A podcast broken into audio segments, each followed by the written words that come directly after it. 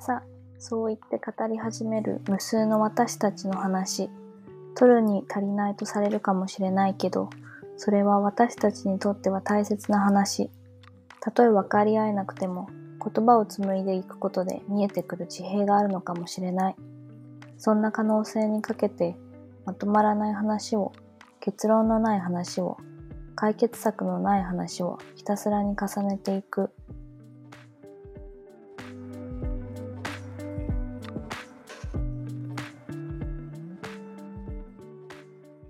今日はななな読書会っていうの？こういうの。わ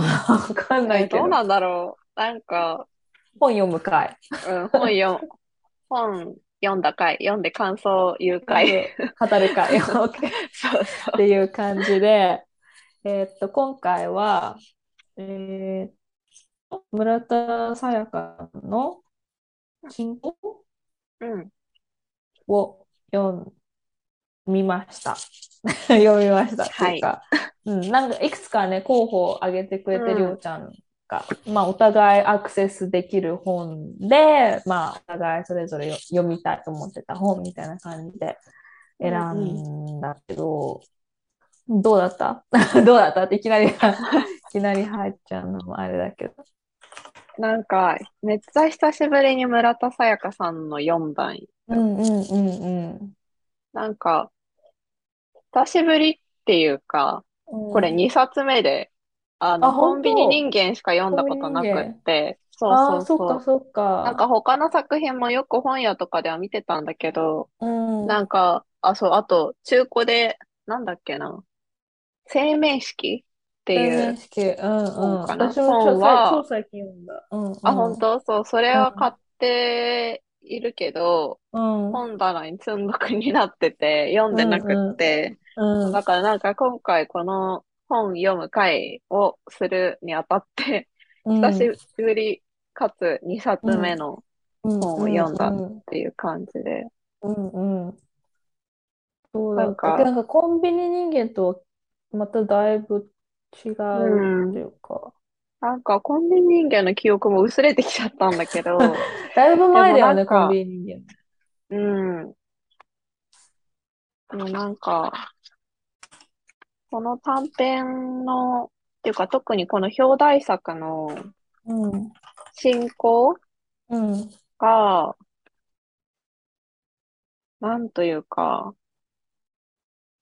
なんか読む、読む、読み進めるにつれて、なんかいろいろ自分が、こう、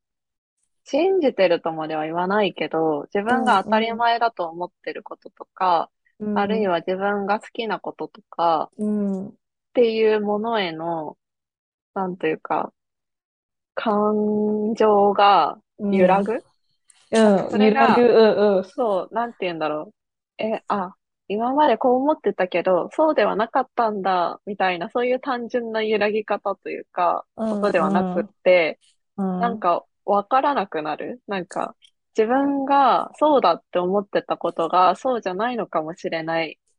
のか？みたいな、うんなんかグラグラするあ感じ。れ？みたいな。そうそうそうそうそう。めっちゃっていうの。があって、うん。うん。なんか普通に長編で読んでみたかったって思っちゃった。なんか、うんうんうんうん。確かに。結構終わりが印象、個人的な印象として結構唐突に終わってしまったような気がして、うなんかこのき続きが読みたいって思っちゃ読みった。うんうんうん。なんか、どの短編も、だから私も短編って知らなかったからさ、うんうんなんか、どの話も結構、その先があるっていうかさ、なんかかなり、その次、まあその、主人公がまあいろいろこう、クライマックスを迎えて、で、そこで、つ はい、次どうなるっていうのを、まあ、なんか読者に任せてるみたいなところもあるのかもしれないけど、うんなんか同時に結構もっと、なんかこの村田さんどんな感じにこう話を進めていくんだろうみたいなのを見たいなっていうのがすごいあって、まあ、確かにその読者に任せるっていうのもすごい、なんだろう、いろんな読み方にオープンっていうかさ、まあそれもすごいいいと思うんだけど、なんか村田さんってやっぱりすごい 独特の世界を描くからさ、うんなんかどんな感じで話を進めていくんだろうみたいなのすごい興味深いっていうのもあるよね。確かに。私もそれはすごい思った。ねえなんかなんだっけ、うん最後のさ、うん。唯一、なんていうか、なんだろう、短編として、この長さがしっくりきたのは、一番最後の、最後の展覧会っていう、うん。作品あれはすごい綺麗にこねえ、なんかこれって、図録のために指定されたテーマで書き下ろした作品だからなんかこの表題、あ、表題作じゃない、この最後の展覧会のこのタイトルうん。の下にドイツ語でタイトルが書いてあるのがなんか不思議だなって思ってて、うんうん。あ、これもあ、本当だ。うんうんそうう、ん。そしたら。一番最後のあの書室のところの情報で、なんかこの最後の展覧会は、ドイツフォルクバング美術館開館100周年特別展のルノワール・モネ・ゴーギャン浮遊する世界のイメージの図録のため、松方幸次郎っていうものかな？松方幸次郎とカール・エルンスト・オストハウスの架空の出会いをテーマに書き下ろした作品っていうふうに。本当だ。書いてあるね。そうそうそう。なんかこれだけ唯一この短編、この短いこう作品として、なんかうん一番しっくりきた感じ？うんそれ以外うんうんうんの作品は、なんか、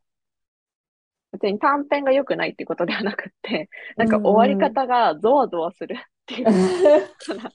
なんか不穏な感じを残して終わるみたいな感じで。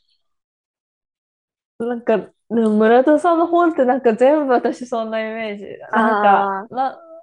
なんか直前にすごい連続で、えっと、何読んでたんだっけ？生命式読んで、うんその、あ、生命式の前に地球星人ってやつうんうん。を読んで、次の日に生命式読み終わって、で、それで2日後ぐらいにりょうちゃんとズームして、で、なんか次進行を 読むかみたいになったから、うんうん。すごい村田さんの世界観にこう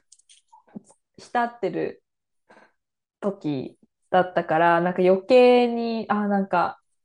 すごいその書き方っていうかまあその村田さんの描く世界観みたいのがすごい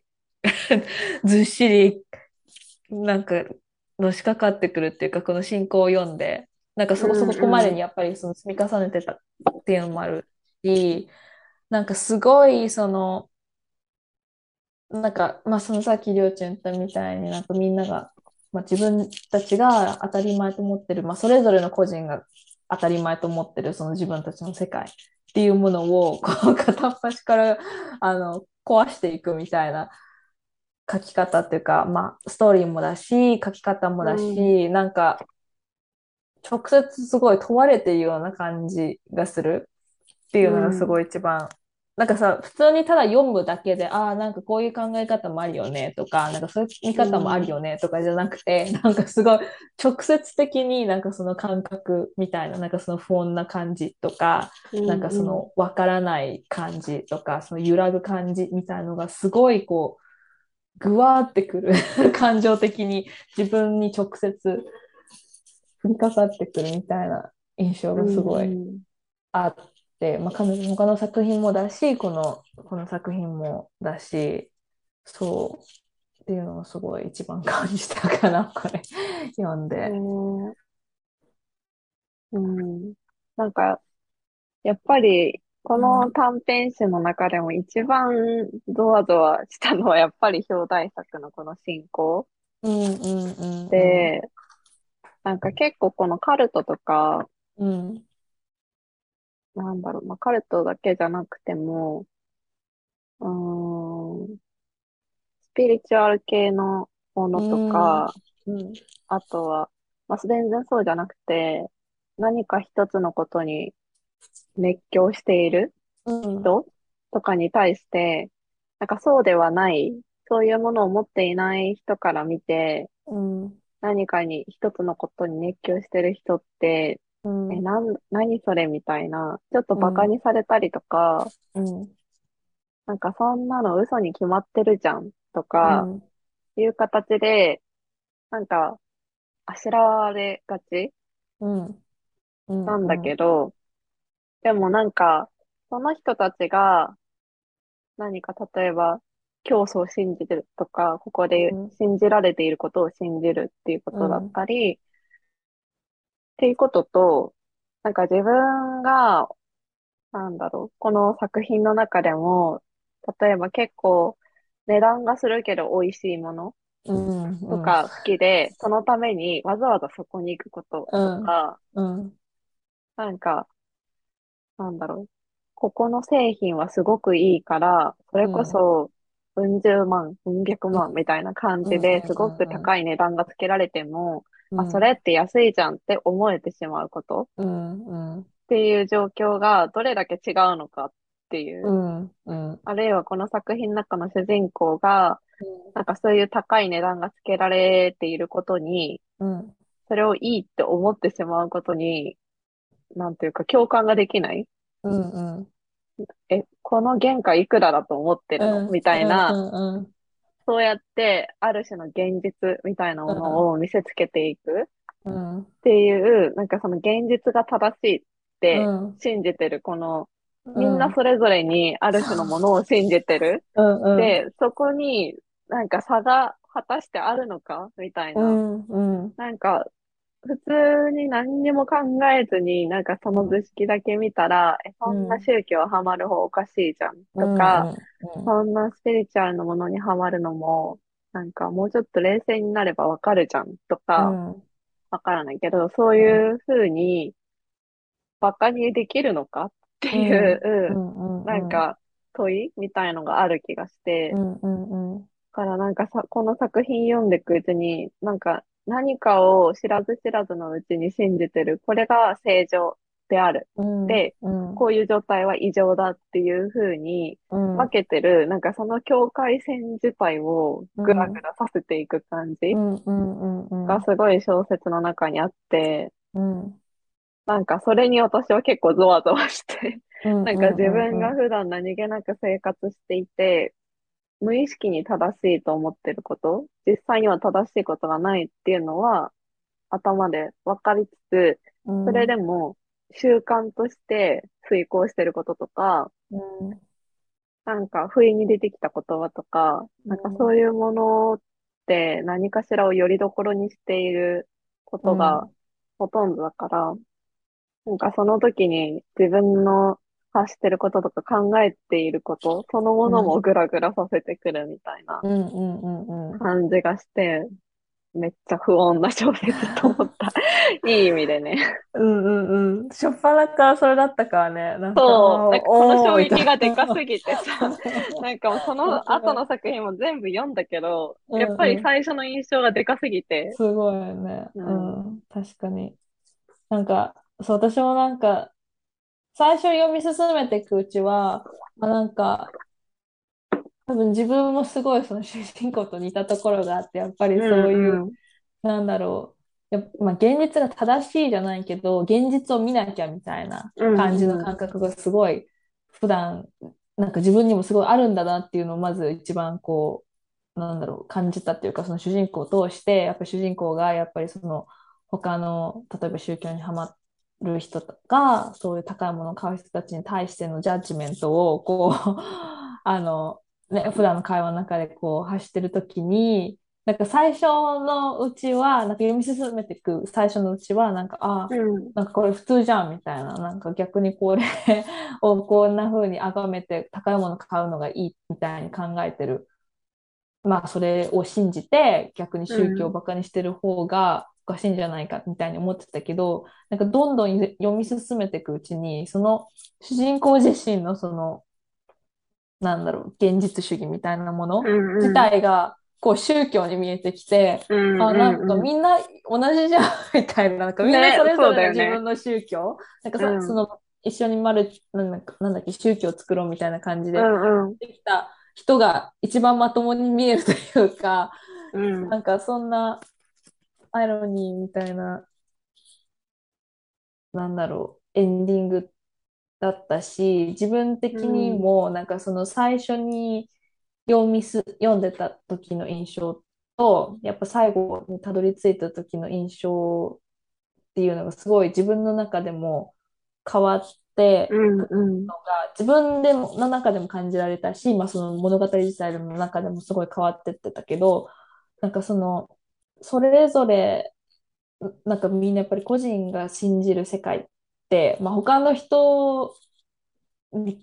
こうなんだろう体験させることできないじゃん。やっぱりその自分の、まあ、今までの経験だったりとかこう学んできたこととかこう周りからこう言われてきたことみたいなのがそういう自分の価値観とか現実、まあ、それこそ自分のそのフィルターとして自分の中に蓄積されてるわけだからなんかやっぱりそれの外に出るってなんかなかなかできることじゃないし なんかやっぱりそのそれ、それを考えるとやっぱりそのそれぞれのキャラクターがその自分たちの世界でその自分たちの信じてるものを信じ続けながら生きてるみたいなことに対してなんかいい悪いとかあと優劣をつけたりとかすることがなんかできないんだっていうのをすごいなんか描うまく描いてたっていうかなんかその過程みたいのもやっぱりすごいうまかったし自分がやっぱり主人公が正しいと思ってるところに最初は共感させつつもなんか最後に言ったらなんかあみんな一緒じゃんみたいな感じのエンディングになるところもすごいなんか自分のなんだろう現実とか、まあ、その世界とか他の人たちの価値観とか信じてるものに対して自分はどうどうなんだろう。逆にジャッジしたりとかあとまあコメントっていうかさなんかどういう風なアプローチをしてるんだろうみたいなすごい考えさせられたしなんかでもそれってなかなか自分のななんか自分じゃなくなることってできないから なんかそこからどう抜け出すことができるのかとか逆にそこを超えて人とつながることってどうしたらできるんだろうみたいなのもすごい考えてやっぱりそこまでは書かれてないし、うんうん。そこから先はやっぱりねそれぞれが考えることなのかもしれないけどなんかやっぱりそこをすごいなんか自分なりになんか悩むまではいかないけどすごい考えさせられてなんかずっと悶々とあなんかどうやったら そういうことができるんだろうみたいな。なんかやっぱりそのうん。りょうちゃんさっき言ったみたいに無意識じゃん。なんか普段考えてることとか習慣とかくなんだろうこう口癖とかそういうものってやっぱりなんか無意識の中でこう行われる作業だったり流れだったりするからなんかそこから出てくことってやっぱりなかなか難しいしうん。なんかこうね仲のいい友達とか普段会う人たちみたいな中にいるとやっぱりみんなおたそれぞれがやっぱりその相手をその相手として受け止めてるわけだからなんかそ、そこの外に行くことってなかなか難しいし、ね、どう、どうなんだろうみたいなのもすごいずっと考えてるっていうのもあるかな。うん。ね、なんかこの一回グラグラになった境界というか、境界がすべて曖昧になった後で、うん、じゃあどうやってこう自分の目から見える世界をうん、認識していくのかとか、どうやって自分が見てる世界とは異なる形で世界を見てる人と一緒につながるのか？とか、関係を構築していくのか？っうん、て、でかい問いよね。うん。ね、めっちゃうん大きい。一生の、一生のテーマ？かもしれないけど、なんかその意見の違いとか、そう、なんかそういうレベルじゃないじゃん。なんかまあそれうんもそこから来てる、まあ一つの、あの、例としてあるかもしれないけど、それ以外のもっともっと大きなものうんとして、その、その個人が、そのそれぞれが信じてるものみたいなところ、なんだろう、模索していくかみたいなところもすごいあるよね。しかもその、それ、そのつながり方もやっぱ違うじゃん、人によって。うん。だからそこもやっぱり難しいし、なんかすごい超複雑だけど面白いけどなんかめっちゃもう自分の世界とか信信じられないよね。なんかね、揺らぎ、揺らぎまくりみたいな。ね。でもなんか絶えず揺らがせてほしいかもしれない。なんかうん。自分が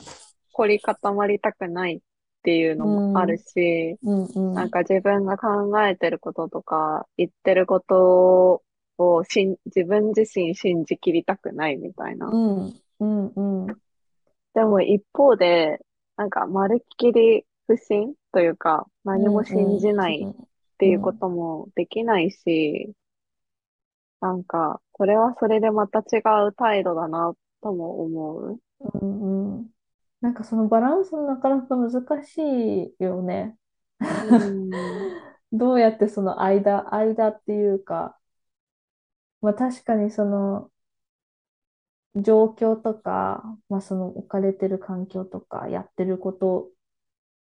によって、そういう不信の度合いみたいなのもやっぱり変わってくると思うし、うんなんかそういう、なんかそういうのって自分の中でうまくバランスが取れてたりするのかなってももう思いたいけど、でもやっぱり同時に、なんか自分の信じてるものに対しての疑いってなかなか自分の中から生み、生み出しにくいじゃん。だから、うんやっぱりそこをこう、外からやっぱり、まあ、全然違う世界から見た、見て、他者がこう、し指摘じゃないけど、なんか、あ、こういう違いがあるんだみたいのをこう、コメントしてくれるだけでも、あ自分の中で、あ、なんかこうこれは違う、違う、こう、こういう違う考え方があるんだとか、自分が信じてる、なんだろう、あり方以外にも、こうなんかこんなやり方があるんだみたいなのもすごい見つけられるし、なんか、だからそういうのもあって、こう、まあ、りょうちゃんと話すのもだし、なんかいろんな人と話すっていうのは、なんかその自分の中でのその、なんだろう、認知、なんか自分の世界が全てじゃないみたいなのをこう、常にこうリマインドさせるための作業じゃないけど、なんか本読むのもそうだし、映画見たりするのもそうだし、なんか必ずしも自分がいつもなんか安心できる場所にいたいとは思わない。っていうのはやっぱりそういう、なんだろう、自分に対しての不、不信っていうか自分に対してのその揺らぎを保ちたいみたいなどこかで。うんうんみたいなのうんがあるのかなと思ったりもするけど、どうだろさっきむーちゃんが、その、他者と、他者とって言ったか忘れちゃったけど、なんか人と分かり合いたいっていう気持ちもある。でも一方で、絶対に他者のことは分からない、分かり合うことはできないっていうのも多分あって、う。うん。そのプっていうか分からないっていう、そのギャップは多分あえて埋めなくていいはずのもので、うん。なんかそれはさっきむーちゃんが言ってたみたいに、なんかそういう自分とは異なる人とうん。ずっと関係をつないでおくっていうことが、自分自身を常に相対化する作業にもなるかもしれないし、うん。なんかそう、なんかそれが結局誰かとつながるとか誰かと関係を保っておくっていうことの、なんか結構、なんか意義とか言ったら失礼かなと思うけど、うん。でも、単純にそれが嬉しいことだったり、楽しいことであったりするっていうのももちろんそうなんだけど、なんか誰かと一緒に自分はあなたのことを分かりきることはできないって、お互いに思い、思うことができる相手と一緒にいるなら、なんかそれってすごいポジティブなことだなって、うん。うん。なんか今、今というか、うん。割と近年は思えるようになったなって思うん。って、っうん。うん。ていう感じ。確かになんか、私もなんかすごい、その、すなんだろう、なんかどうせ分かり合えないんだからみたいな、すごいシニカルなそ思いはずっとあったし、なんかそういうふうに考えちゃうと、なんか全てがネガティブじゃないけどさ、う。うんなんかその、まあ、意味がな、ないわけではないけど、なんかどうせそこにたどり着くことができないんだから、なんかそこまでする必要ないよねとか、そこまで関係を築く必要ないよねみたいな感じの考え方とかもすごい、なんか自分は結構悪い癖だなって自分の中ではすごい思ってて、でもなんかそれって今なんかりょうちゃんが言ってたみたいに、なんかお互いがそれをこう理解し、した上での関係性っていうのは、なんかまた違うものになり得るっていうか、なんかそのお互いがそれ分かり合えなさみたいなものをこう認識して、でもそれでもお互いと関係を保つ選択をするみたいな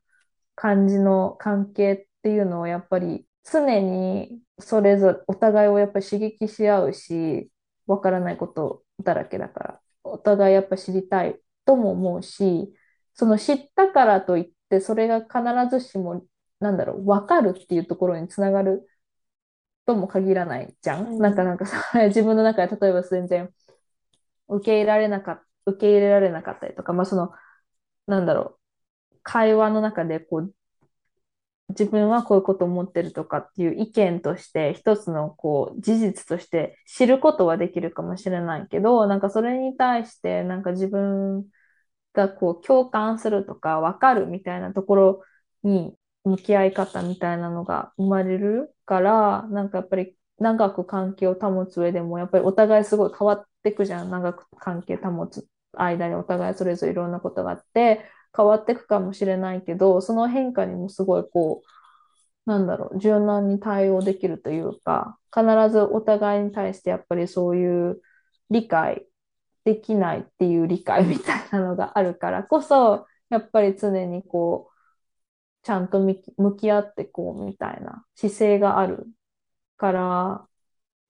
ね、いいなって思った、今、りょうちゃんの話聞いてて。でもやっぱりなんかそ、それってお互いがそうじゃないとうまくいかないかなっていうところがそう、そうそうそう。それはそう。なんかお互いがじゃないと多分、っうん、ていうかそこがキーポイントなんだろうなっていうのを、うん、なんとなく自分の体験からそう思ってて、うん、うん、なんか結局、いくら自分が、自分はこの相目の前の相手のことを100%理解するとか無理とか、それはできないっていう前提に立とうと思ったところで、うん、相手が自分のことを分かってるって思い込んでたりとか、逆に相手がなぜ自分のことを理解しないのかっていう言葉を投げかけられて、なんかそれはなんかすごい暴力的だなっって思うし、なんかどうあがいても埋められないギャップっていうのは、を無理やり力ずくで埋めようとするっていうのは、すごいいろんなものを取りこぼすし、なんだろう、相手を尊重しない、踏みにじったりするっていうことがあるにもかかわらず、なんかそういう言葉を投げかけられると、もうその時点で関係がうまく、その自分がどれだけ2歩3歩下がったところで、うん。そのギャップを相手が無理やり飛び込んでくるみたいな感じだと、ちょっとどうしたらいいのかみたいに、うん、やっぱりなってしまうし、なんかそれを、なんか結局自分自身のことで変えられることは変えればいいし、でも逆にうん。自分自身のことでももちろん変えられない部分はあって、うん、でも相手のことってもう変えようがないし、そうなんだよ。それを力技で何とかしてやるっていうこともできないし、うん、それでなんか自分が逆にそのことにイラついて相手に暴力的になるのも、やっぱり望ましくないし、うん、なんかそういう時の関係って、どちらかが我慢し続けるか、どちらかうん、というか、お互いにもうその関係を破綻させるか、みたいな二択しか本当にないんだろうかっていうのが、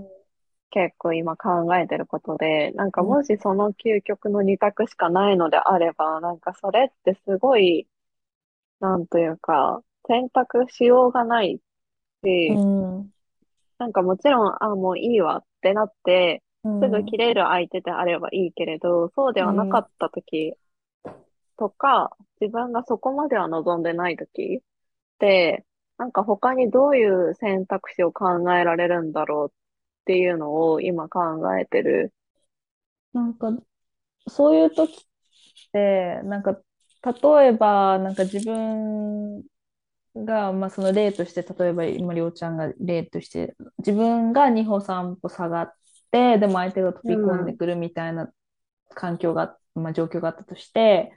その相手に、その自分のそういう考えっていうか、まあその自分の、まあ人との関係性に対してのアプローチとかを説明したときに、なんかそういうのって理解してもらえるのかな？なんか私もこういう話あんまりしないから、やっぱり自分のすごい親しい人と以外は、だからなんかやっぱりそ、それ以外の場所ではなんかうまく 流してるみたいなところもあるのかもしれないけど、なんか例えばそういう状況にあったとして、相手にそれを説明して分かってもらえるのかみたいなところが私はまず最初の問い、問いっていううか、んなんかそれをこう、まあ、うまく説明できないよね。なんかその特に相手側が考えてたこともなかったりしたような場合だと、え、なんでその冷たいのみたいな感じになったりもするし、ある程度のそのギャップだったり、うん、分かり合えない部分っていうのはそのままでいいと思いつつ、うん、でも、なんだろう、いろんな考える出発点がそもそも違う。共有している前提が何もないっていう時に、そこで会話をしたところで、どこまでなんか、その関係をマシな方にうん、できるのかっていうのがすごく難しいし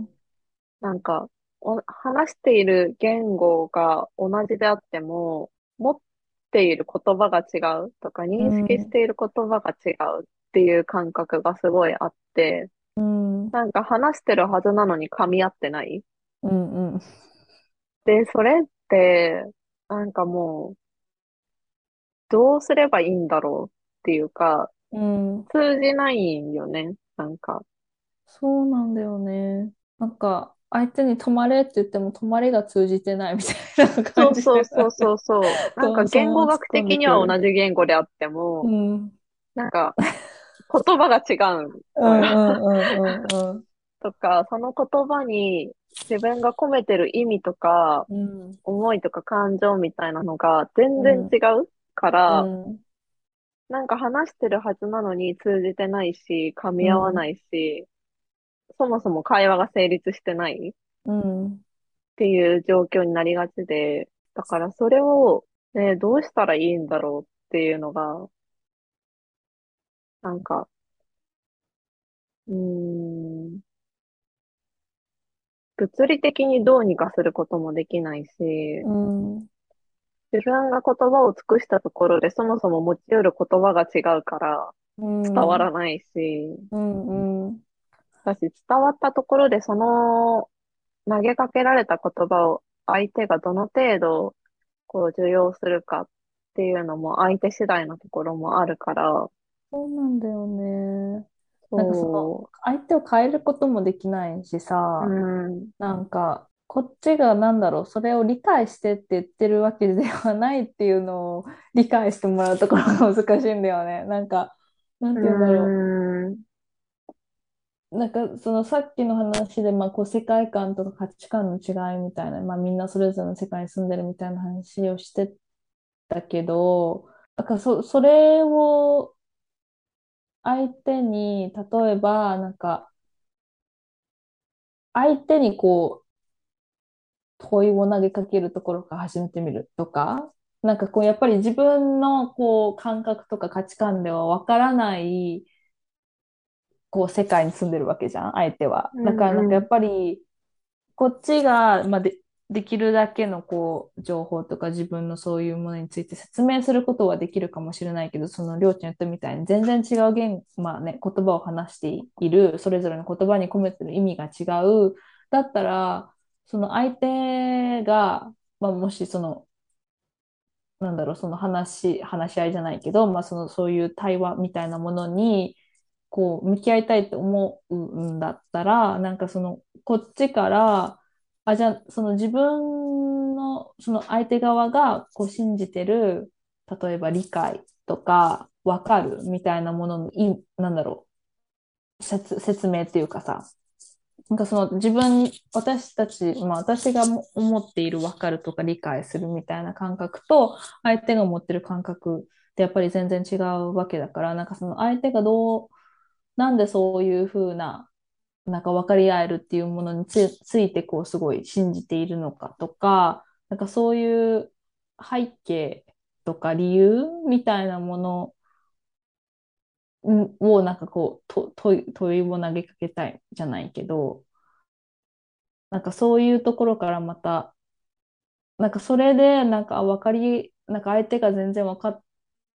り合えないっていうことを分かってくれないからっていうので、なんかその関係が構築できないっていうのもやっぱり、その一つの、まあ、なんだろう、世界を閉じてしまうような感じになっちゃうから、なんか、そのもし相手が、なんかその自分のキャパ的にそういう対話を許容できる相手で、なんかあまり自分にダメージが来ない、あの、そういう関係性を築けてるなら、なんかその相手側になんかこう、なんでじゃあそういうふうにな、こう、分かり合えるっていうものについて信じてるのかとか、なんかどういう理由でそういう世界、まあ、かん価値観とかそういうものについて信じてるのかみたいなのをすごい聞いてみたいっていうところはあるよね。まあそこからまた全然自分が想像もしなかったようなこう考え方とか感覚みたいなものを知ることができるかもしれないし、なんか全然何も考えてなかったっていうので話が終わる可能性もあるし、でもなんかそこでまた違う、違うつながり方ができるんじゃないかなみたいなのもすごいうんあうんで、でもなんかやっぱり同時にそこに行くまでもやっぱりなかなか難しかったりもするから、うん。まあそれは状況とか関係性に応じて考えないといけないけど、うん同時にやっぱり自分にこうダメージが来る相手だったりしたら、やっぱりなかなか難しいところもあるし。うんうん。なんか、あまりにも毒だなとか、うん。もう傷つきすぎたって思ったりしたら、うん。もちろん逃げるっていうこともとても肯定的なうん。選択肢うん。だと思うし、もう一切の関係を断つっていうことも全然あり得るし、できると思うけど、うん。でもなんか、その、逃げるとか、関係を破綻させるうん。と、あと我慢するっていう、なんかその究極の二択に絞られない、なんか第三の選選択肢、第四の選択肢を、うん。なんかもう少し考えたいなっていうのも、があって、うん。なんか今聞きながら思ったのも、うん。なんか自分のことを秘匿にしすぎない？なんか、うん。あらゆることを打ち明ける必要はないけど、うん。でも同時に全てを開示しないとか、である程度自分の考えてることとか、うん。自分が今相手にどう思っているのかっていうことをある程度開示する。もちろんそういう関係性にあればうん。開示してみるっていうのも、そこからどういうふうに転がるかはわからないけど、うん。一つの選択肢としてありだなとも思ったし、うん。あとは時間に身を任せるっていうのもうん。一つ。だからなんか完全に断ち切るまではいかないけど、一旦かなりの距離を取ってみる。かなりの距離。そう。うんなんか、そこ大事。なんていうか、完全に断ち切りはしない。けれども、自分にその毒が及ばない範囲までは、うんうんとりあえず逃げてみる。で、あとはちょっと時間に任せてみるっていうのも一つだろうなとも思ってて、うん。もちろんその時間の経過で自分も相手もどういうふうに変わっていくかわからないけど、でもまるっきり変わらないっていうことはないと思う。その、うんいいにしろ悪いにしろ、うん。自分も相手も変わるから、うん。なんかその変わった先でまたどこか接点が生まれるかもしれないし、うん。新しくつながりうる可能性も出てくるかもしれないし、うん。っていうかすかな希望にかけて、ちょっと距離を置いてみるっていうのも一つなのかなっていうふうに思っうた。ん。それ第4の選択肢。第う3、ん第4の選択肢。えーでもそれすごい、すごいなんか肯定的な考え方でいいね。すごい好き。なんだろう。やっぱりに移すのもなかなか難しいとは思うけど。難しいけどね。でもなんか割とやりやすくない？その選選択うん肢。第4の選択肢。うんやっぱり完全にやっぱり断ち切るわけではないから、なんかひ人との関係を完全に断ち切るって、多分すごいエネルギー 必要っていうかさ、うん。なんか、やっぱり、なんか何かしらの縁があって、その相手とつながったわけだから、なんかそれを自分の人生からこう完璧に排除するっていうのは、なんかこう、なんか結構地味な作業でいろいろやらないといけないこともあるし、なんかその気持ちのエネルギー的にもすごい大きなものがあるから、なんかやっぱりその自分のためにも、で、まあ同時にその、なんだろう、相手のためにも、で、そのりょりょうちゃん言ったみたいに必ずやっぱりお互い変わるわけじゃん。なんか相手だけじゃなくて自分もすごいやっぱり変わるから、10年後とか5年後な何が起こるかわからないし、自分がその時にどういう世界に生きてるかもわからないわけだから、なんか最初からそういうふうに、うんなんだろう、自分の中でこれはこうだみたいな感じで思って、そういうものをブチブチ切っていくのも あんまりだなっていうのもあるし、うん。友達みたいな友人関係についてのなんかいろんなエピソードで、なんかそのうちの一つが、高校かな？高校が同じ友達、まあ、お互いすごい仲良くて、でもなんか高校卒業して、まあ、結構疎遠になってしまって、で、なんかその、なんかつながりたいんだけど、つながりきれないみたいな、なんかすごい微妙な関係にあった二人を、なんかその、特にカップルとか、リレーションシップのカウンセラーみたいなので、ポッドキャストやってる人がいるんだけど、その人がなんかその特集、特別版みたいなのでその参加して、そのお互いの話を聞いてたときに、なんかその一つの最近のそのなんだろう、社会的なトレンドとして、なんか今まではやっぱりその移動が少なかったから、一つの場所でこう生まれて、こう同じ学校に行って、まあ、その近くで就職してっていう、そのすごい狭い物理的なこの地域の小さなコミュニティみたいなものにこう限られてって、その中で育むなんだろう、いろんな関係性みたいな感じの、あの、友人関係とかもそうだし、まあ家族とかもそうだし、っていうのがあったんだけど、なんか今の時代はやっぱりその一人のこう生まれてから死ぬまでの間にこう移動する回数みたいなものがその時代に比べて圧倒的に増えて、なんかやっぱりその友人関係っていうものの定義もすごい変わった、変わってって、なんかその新しくこう引っ越した場所、まあ移動した場所で、いかに早く多くの人と知り合えるかみたいな方がこう優先されるようになってしまって、なんかなかなかその時間をかけた関係性みたいなものっていうのをこう維持するのがすごい難しくなったっていうのもやっぱりその結局引っ越しをする移動する回数が増えたっていうのでこう長なんかこう例えば距離がある、まあ、物理的な距離があある関係性をこう保つのがすごい難しくなってるし、なんかその、それがゆえになんかその、なんだろう、関係性も結構インスタントじゃないけど、その、その時その瞬間にその場所にいて、まあその間、そこにいる間はつながっているけれども、そこを去ってしまったら終わりみたいな。何もその自分をそこの、例えばコミュニティとかその友人たちと自分をつなげてるものがな、なくなってしまうみたいな感じの、なんだろう、やっぱトレンドっていうか、まあ今の時代そういうものが多くなってて、そういう友人関係がすごい多くなってるみたいな話をすごいしてて、なんかそれで今すごい思い出したのが、やっぱりその時間の重要性じゃないけど、なんかその、お互いその場所にいたからつながれたっていうのもあるけど、やっぱりそれだけじゃない部分もすごいあると思うのね。なんかやっぱりそのある程度の関係になる人って。だからなんかそういうのって、やっぱりその、例えば引っ越しちゃって、あんまりなんかめったに会わないとか、ああ全然会えないとかっていう距離があったとしても、なんかそのやっぱりお互い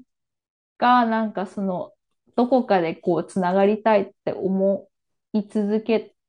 られてるなら、なんかどこかで必ずまた時間が経った、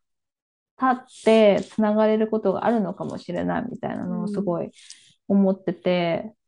そうそう。だからなんか今、りょうちゃんのすごい第4の選択肢にすごい共感したのも、なんかその時間っていうものを結構おろそかにしてはいけないなみたいな。なんか時間があるがゆえにつながれることがあるのかもしれないみたいなのもすごい今考えてて。私は結構、後悔とまでは言わないけど、うん。あなんかは、それこそもう少しその第4の選択肢みたいなのを考えられてたらよかったのかもなって思ったのは、うん。なんか私結構もう、なんか何回も話してる気がするけど、もう10代自分暗黒時代みたいに思ってたかうら、んうん。もうすごい10代の頃の人間関係も嫌だったし、その、まあ、学校、高校までのその学校に通うみたいなのが、その周りの人とも打ち解けられないし、その学校にいる教員たちへも、すごい嫌だったから、いろんな点で。だし、なんかその特に高校とか自称進学校みたいなとこに行っちゃったから、うん。なんかもう入った瞬間から受験、受験、受験みたいな感じで、なんか何のために学ぶのかとか、今やってることがどういうふうに自分に、自分の今後につながっていくんだろうっていうことが、全然こう、なんていうか、提示されないし、考えるきっかけだったり、時間、隙間みたいなのを与えずに、いかに偏差値を上げるのかとか、その志望校の判定をどうやったら上げられるか、点数上げられるかみたいなとか、なんかもうそういうのにすごいうんざりしてて、で、なんかその時のなんか友達、友達というか、まあ、普通に話す、日常的に話す人が全くいないとか、ずっと孤立してたとか、そういうことでは全然ないんだけど、うん、そこまで振り切れなかったというのが正直なところ。で、いろんなものに違和感もあったし、なんか周りのこのクラスメートたちが笑っていることに全然自分だけ笑えなかったりとかあったけど、うん、でもなんかそれを、そこでじゃあ一線を自分で引いて、もう自分は自分でやってきますみたいな方向にまでもいけなかったから、うん、なんか全部中途半端で、向こうから来れば、普通に対応するし、うん、普通に笑うし、うん、あ、そうですかっていう感じで、肯定するふりとかは普通にしてた。けど、でも内心、その心の底でだけ反抗心バリバリだったから そう。なんかもう全部クソって思ってた。そんな感じの10代だったから、うん、高校の卒業式と卒業式とか、いち早く学校から出てって、うん、なんかもう、一番、その最後って、最後のホームルームやって、なんかみんなでわちゃわちゃして、うん、で、なんか写真撮ったりして、で、なんかその後、どっか食べ、なんかご飯食べに行ったりとか、みんなでまた集まり直したりとかするんだけど、うん、なんかもう、もううんざりと思って、もう最後の飛んでなきゃいけないホームルームが終わった瞬間さっさと出てって帰っちゃって、で、その後も高校卒業して、で、なんかその高校のクラスのグループラインとかもすぐ抜けて、うん、その時の繋がってた人とかもブロックして。うん、もう。なんか普通にそういう時のこういう関係って連絡手段さえ立てば、で自分ももうその地元から離れることが決まってたから、うん、それも相まって、連絡先さえ立てば、もう関係が簡単に立てるような状況だったから、もうそれで立って、で、かろうじて残ってた中学の時の同級生の LINE とかから、なんか成人式の時、うん。集まる話とかも来てたけど、即欠席しますっていうのをメッセージして、そこで即抜けて、ブロックして、みたいな、またやって、うん。しかも今とか LINE とかで繋がってる人とか、普通に番号とか知ってる人とかも全然一人もいなくて、うん。その地元の時の交友関係とかうんうん。関係を持ってた人とかって。だからなんか、完全にもうやり直したかったし、うん。なんか、もう自分が、なんというか違和感を持ってることに無理無理笑ったりとかもしたくなかったし、うん。なんか、自分が好きだと思える人としか関係を持ちたくないみたいな、結構ラディカルな感じでやってたから、そう。だからなんかそれは結構18でそんな感じになって、20歳とか20歳過ぎてからとかも、なんか別にその選択が間違ってたとも全然疑いもなかったし、うん。なんかむしろ今つながれてる人とかが本当にいい友達とかばっかりだから、うんなんか、あ、これでよかったんだっていうふうにうん。思ってるんだけど、うん。でもなんか、割と最近になって、うん。なんかもし何らかの手段でつながりを残しておいたら、また変化した誰かとうん。別の形で会うこともあったかもしれないなとか、うん。なんかそれがもしかしたら必ずしもポジティブじゃなくて、なんか自分とは真逆の方向に変化してった人と会って、もうそれで全然、ああ、もう無理だなって思うかもしれないけど、でもそうじゃない可能性もあったかもしれないっていう、なんかその可能性さえも全部自分でもう捨てたような感じだったから、うんだから今も後悔してるわけではないけど、なんかあ、あり得たかもしれない可能性までも捨てたかもしれないなっていう思いが若干ある。うんうんうんうん私もなんかめっちゃりょうちゃんと似てる。なんかその中、中高時代はめっちゃ暗黒だったし、なんかその、すごい似てるっていう部分で、特にその、なんだろう、その一線みたいなのを引けてなかった、やっぱり。なんか自分の中で、うん。ああ、なんかこう、群れたくないみたいなのもすごいあうんって、そういうものに対して全然自分がこう、馴染めなかったけど、でもなんか、うま、なんかこう、うまく馴染もうと努力してるみたいな感じのところがあって、完全に孤立することもやっぱり、なんていうか怖かったし、うんうん、なんかその時のやっぱ世界、今だったら多分あんまり怖くないって思えるかもしれないけど、うん。なんかその時自分が接してた世界って学校ってすごい大きかったから、うん、で、しかも田舎だし、学校以外、というか地元もやっぱ狭いから、どうん。う学校に行かなかったところで、あるいは学校でもう一線隠して孤立みたいな感じになったところで、どこかしら出てくるし、そうではなうん。いコミュニティに行く方法がなかったから、なんかそこで孤立してしまうことがやっぱり怖かったっていうのはあったと思う。だから、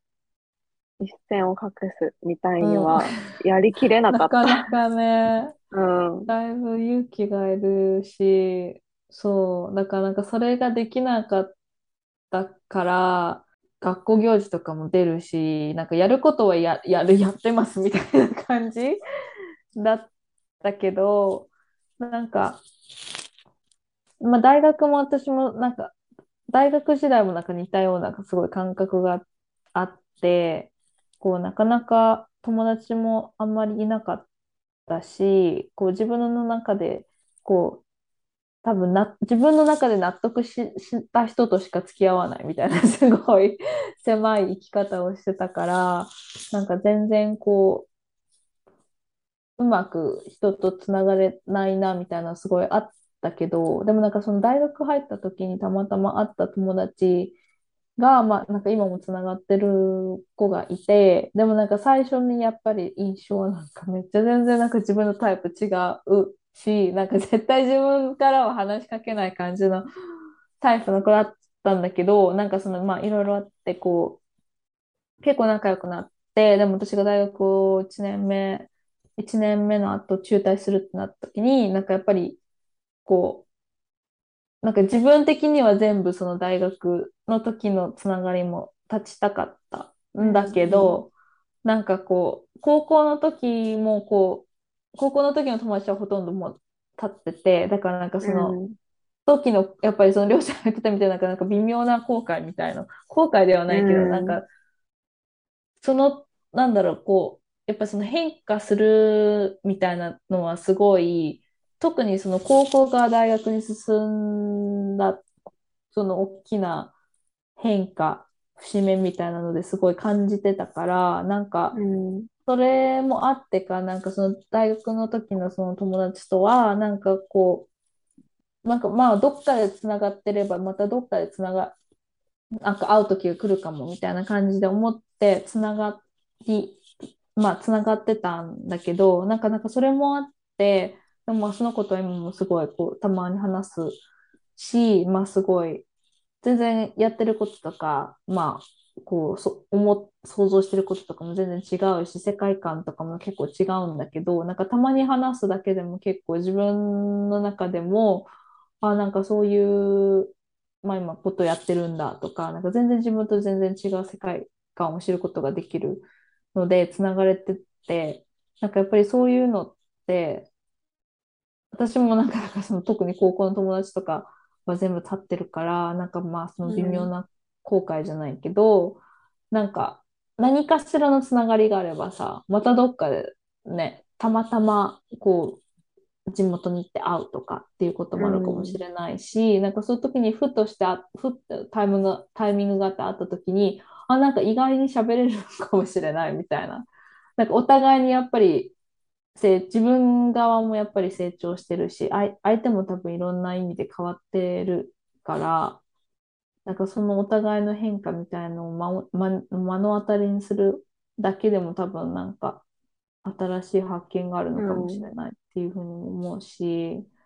なんか大人になってからの、お頭が今、ひょいって出てきた。泣いてる。お腹空いてるどうかな？今食べてきたような気がするけど。次、遊、遊ぶ時間だ、今。遊べって。あ、そう、だからなんかそれ、あと逆に大人になってから友達作るのめっちゃ大変じゃないっていうのを思った。なんあか、特になんだろう、社会、社会人にな、なってっていうか、なんか大学とか、なんかそういういろんなコミュニティがあった時はまだいいけど、なんか仕事とかって結構やっぱりいろんな人がいるし、う生き方みたいなのがあるから、なんかその友達みたいな感じのつながり方をするのはなかなか難しかったりもする。なんか大人になってそうかむずいなって思ったりもしてる。私が多分社交性なさすぎるのある、あるけど、でも、うん。お、尻尾が見えるの。なんか画机面のの上をしてるから。撫でてくれっていう感じで今目の前にいるから。めっちゃガンガン見してくる。私の犬とかめっちゃガン見してくる。椅子の下下からなんか視線を感じると思って、ふっと下見るとなんか下で待ってるみたいな。遊べみたいな感じでな。んか結構、なんか誰かと話してるとか、別のものに集中してるとか分かるみたいで、うん。なんかそれが分かると、こっち向けって感じでこっち泣いてこっちだみたいな。アピールしてくる。